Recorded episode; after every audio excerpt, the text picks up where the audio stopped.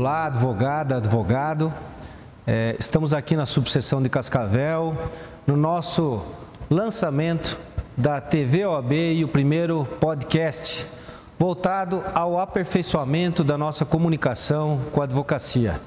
E hoje nós temos a honra de receber o nosso presidente da OAB estadual, Dr. Cássio Lisandro Teles, que numa agenda intensa no Oeste é, se disponibilizou a trocar uma ideia conosco a respeito dos assuntos de interesse da classe. Doutor Cássio, seja muito bem-vindo. Tivemos hoje algumas entrevistas nos veículos de comunicação, né? A respeito de demandas e atuações do sistema OAB Paraná e das subseções na defesa da cidadania, da sociedade em relação ao pedágio. Tivemos agora uma reunião com a Comissão de Prerrogativas, tivemos uma reunião de presidentes do Oeste do Paraná aqui na subseção, debatendo a estruturação de, de procuradorias no, no, no, Estado, de fiscalização e prerrogativas, e também um juramento de novos advogados. Então, nessa agenda cheia, é, o senhor sinta-se muito bem-vindo e eu já lhe faço a pergunta. Rumo aos 90 anos da OAB, o que podemos é, informar a advocacia do que foi feito, que está sendo feito, e o senhor fique à vontade para dialogar com a advocacia. Olha, Jurandir, é uma satisfação estar nesse programa inaugural, dessa forma nova também de comunicação com os nossos colegas, a TV OAB aqui de Cascavel. E quero dizer a você que é sempre um motivo de satisfação a gente estar aqui no Oeste Paranaense para dialogar com a advocacia do, do, da nossa região e também por esse meio é, que está sendo agora também é, proporcionado aos colegas. Olha, Jurandir, é, a OAB Paraná está com 89 anos, completou dia 15 de fevereiro, e a OAB Nacional já tem 90 anos, completou dia 18 de novembro do ano passado. Né? É uma história muito bonita que eu digo que ela não foi feita pela OAB, ela foi feita pela advocacia brasileira, né? Essa história são os advogados que a escreveram. E é uma história que ao longo do tempo foi demonstrando que a OAB ela é uma instituição diferenciada. Ela é uma instituição de classe, mas ela é diferente dos outros conselhos, por exemplo. É? Nós não vemos nenhuma outra profissão ter o destaque, essa relevância é, em temas que são extra profissionais, que vão além da profissão. Né? E a OAB, ela tem até por uma, uma previsão legal, artigo 44, da Lei 8.906, ela tem essa é, vocação de atuar em favor da sociedade, em favor da democracia, em favor dos direitos humanos, em favor da rapidez da justiça. Né? Então eu diria que nós cumprimos bem esses 90 anos, né? 89 no Paraná, 90 no Brasil, consolidando este papel da nossa instituição. A OAB ela é a maior instituição de classe do mundo. É, vários países não têm a colegia, colegiação, colegi, colegiação é, obrigatória como tem no Brasil. É? E isso enfraquece também as instituições. E nós temos uma instituição que tem mais de 1 milhão e 250 mil profissionais e que é bem organizada e que também cuida da ética, da disciplina, das prerrogativas, mas também trata das questões relevantes para o país, para a sociedade, para a cidadania. Né? Então eu acho que nós consolidamos isso e eu diria que daqui para frente o que vem né, é uma atenção para as transformações que nós estamos tendo na nossa profissão, no Poder Judiciário também. Né? Nós estamos vendo é, muitas transformações. Quem está vivendo este período da história, mais adiante, vai olhar para trás e vai perceber quantas modificações nas nossas formas de agir elas aconteceram. Eu sou advogado do tempo da máquina de escrever, do tempo do Diário da Justiça, que tinha que recortar, que tinha que ler. Né? Eu sou advogado do tempo que para pegar um acórdão de uma decisão no Tribunal de Justiça, nós levávamos, às vezes, 60 dias para saber o resultado do nosso recurso lá no Tribunal de Justiça. E veja que hoje nós temos sessões virtuais no Tribunal de Justiça, a gente sustenta do nosso escritório, de qualquer lugar. Nós estamos com as audiências virtuais, isso ainda precisa ser melhor analisado. Claro que nós não queremos uma justiça totalmente virtual, porque nós sabemos a vantagem que existe no contato pessoal, mas isso está mudando. Isso tudo é preciso que a gente fique atento, porque são mudanças que vão se consolidando. Né? É, quando veio o processo eletrônico, para nós foi um grande impacto, uma dificuldade de adaptação, mas hoje ninguém mais quer processo físico, ninguém mais quer processo de papel. Então eu acho que a ordem ela tem que estar é, agora muito atenta a tudo que está acontecendo para preparar os nossos colegas. E aí eu também gostaria de dizer para você o seguinte, Jurandir, que nós vemos aí pela frente uma mudança no perfil do advogado. O advogado que sempre foi preparado para o litígio, para o contencioso, ele vai começar a ser demandado mais para o preventivo. É, veja, nós até tivemos a oportunidade de conversar sobre isso, mas é, nós tivemos uma evolução legislativa na década de 90, nos anos 2000, muito grande no país. Estatuto do consumidor, idoso, criança e adolescente, leis de, de regência na administração pública, lei, lei de responsabilidade fiscal, pacote anticrime, mudanças na legislação penal também. Veja, ninguém falava em direito penal econômico, né? Ninguém falava uhum. em direito penal econômico. Hoje, direito penal econômico é uma, uma frente aí de exigência de trabalho dos nossos colegas relevante.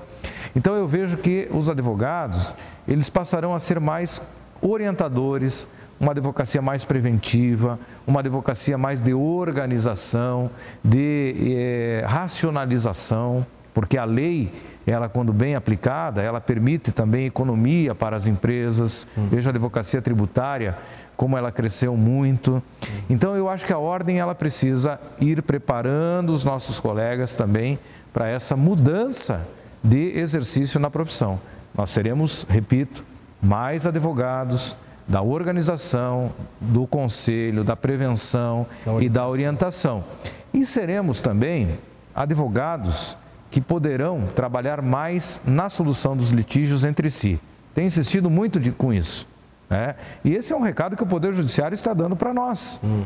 O Poder Judiciário está estimulando as soluções adequadas de resolução de conflitos, mediação, conciliação, Câmara Privada de é, Conciliação e Mediação.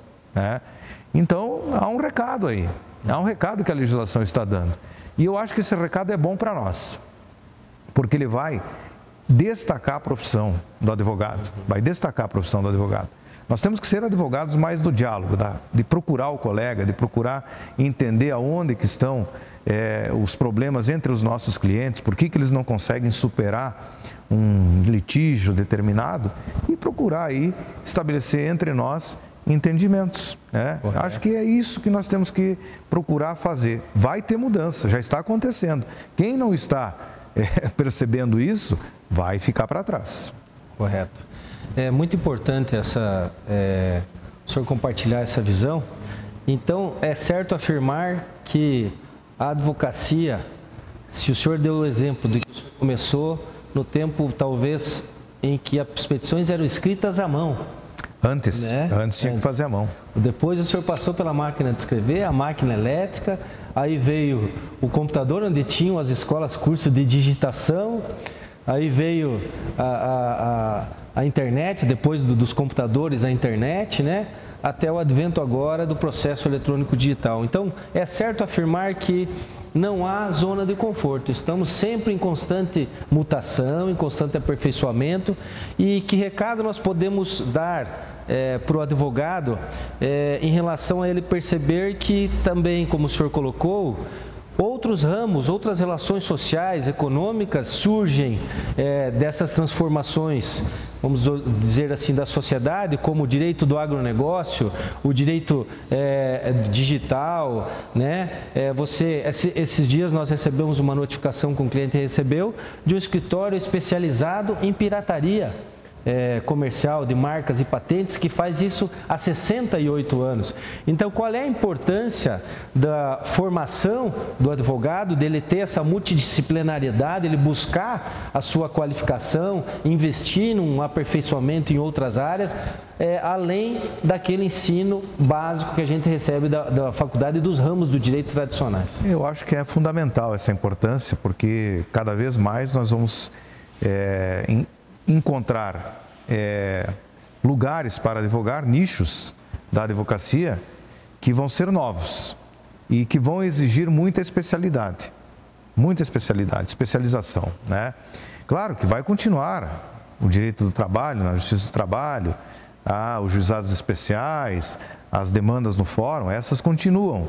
Mas isto cada vez mais, nós somos 1 milhão e 250 mil advogados, veja, a cada, a cada ano aqui no Paraná são 6 mil novos advogados. Nessa gestão serão quase 20 mil que vão ingressar.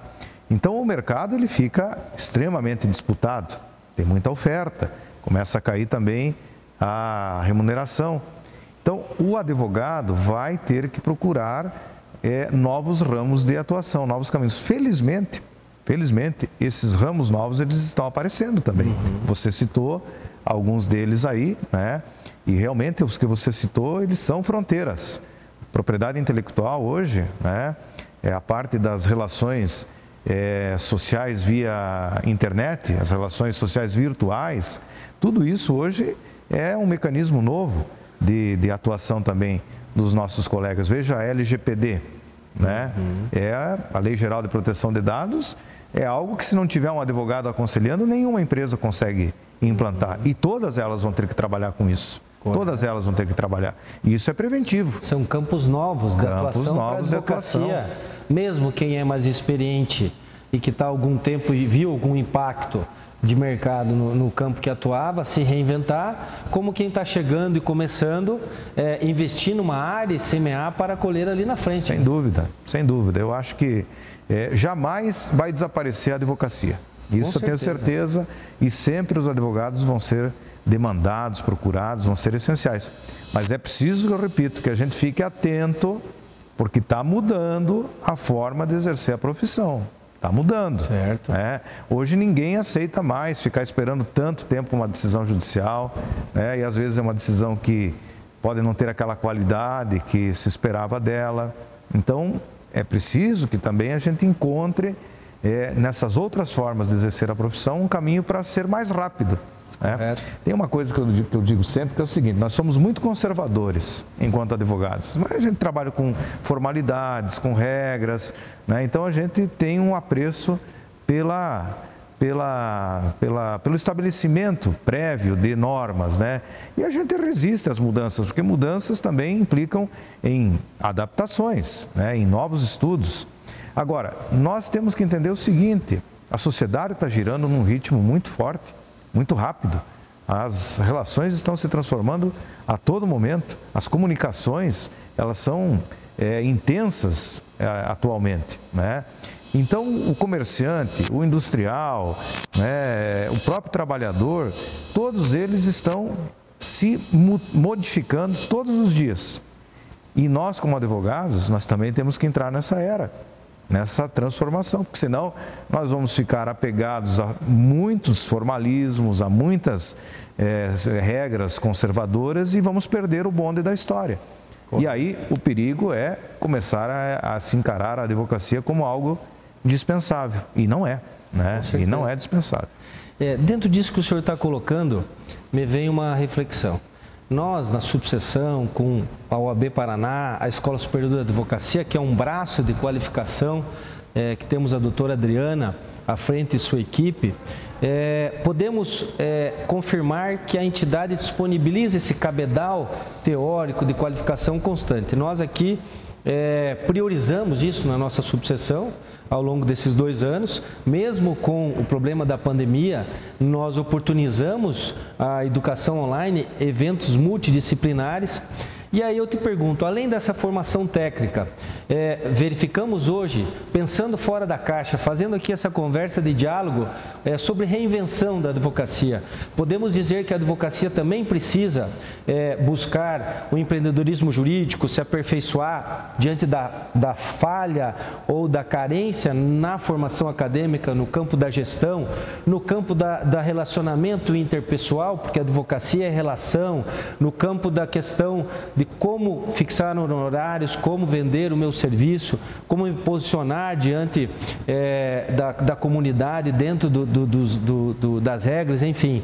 É importante a busca, além de, da seu aperfeiçoamento teórico, técnico como advogado. Haver uma busca de uma formação multidisciplinar, multifacetada, complementar a formação acadêmica para o advogado ter algo a mais a oferecer, conectado com essa visão que o senhor colocou, dessa, da sociedade estar é, é, num, num movimento de evolução mais acelerado para melhor atendê-la? Claro que sim, né? Vou fazer aqui uma comparação muito rápida, né? É, todos dizem que os advogados são muito ruins em matemática. Né? Eles devem ser bons em, em conhecimentos gerais, em português, na redação, etc. Mas que nós somos muito ruins em matemática, né? Não dá mais para ser ruim em matemática. É. é. Porque, veja, a precificação, por exemplo, de um serviço é uma técnica. Como precificar os teus honorários?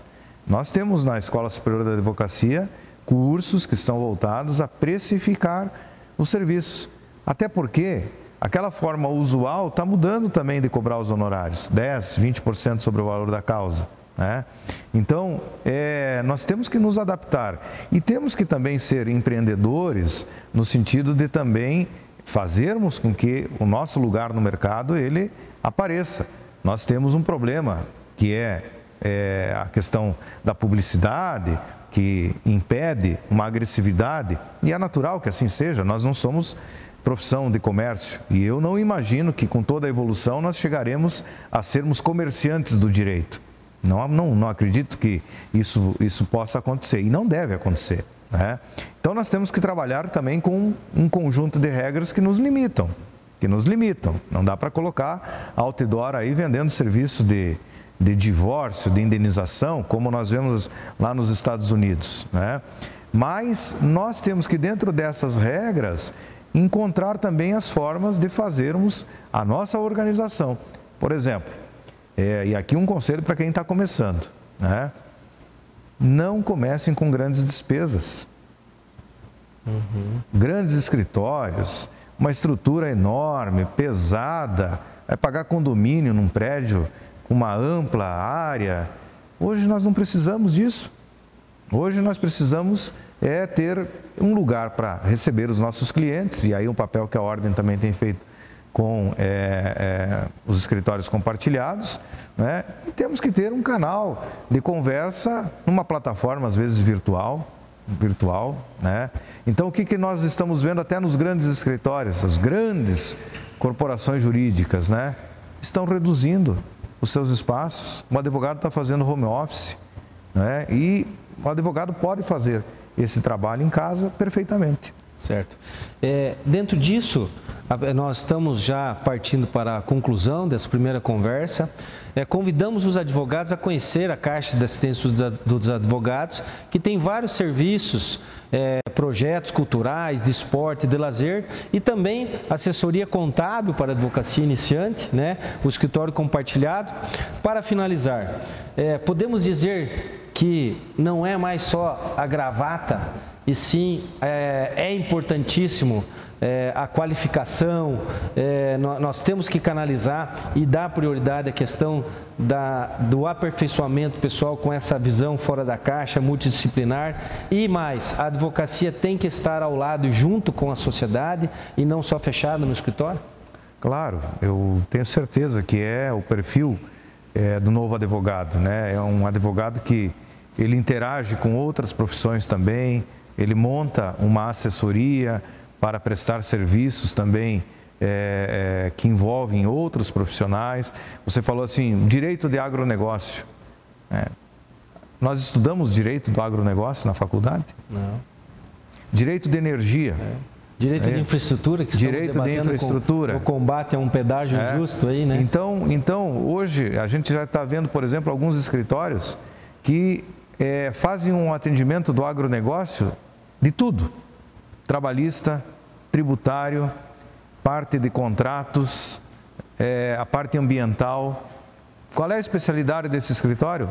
Agronegócio mas ele verticaliza todo o atendimento do agronegócio com todos os ramos do direito. Uhum. Essas transformações, elas começam já a acontecer. Que último recado o senhor dá para o advogado e advogado em relação à nossa OAB, em relação à sua participação na comunidade? Primeiramente, um recado de fé na profissão. Né? Eu não acredito, como falei, que vai acabar a advocacia. Né? Então, acreditar na profissão. Em segundo lugar, um recado de união. Nós precisamos nos unir cada vez mais. Realmente são tempos difíceis para a advocacia né? e nós precisamos estar unidos em torno da nossa instituição.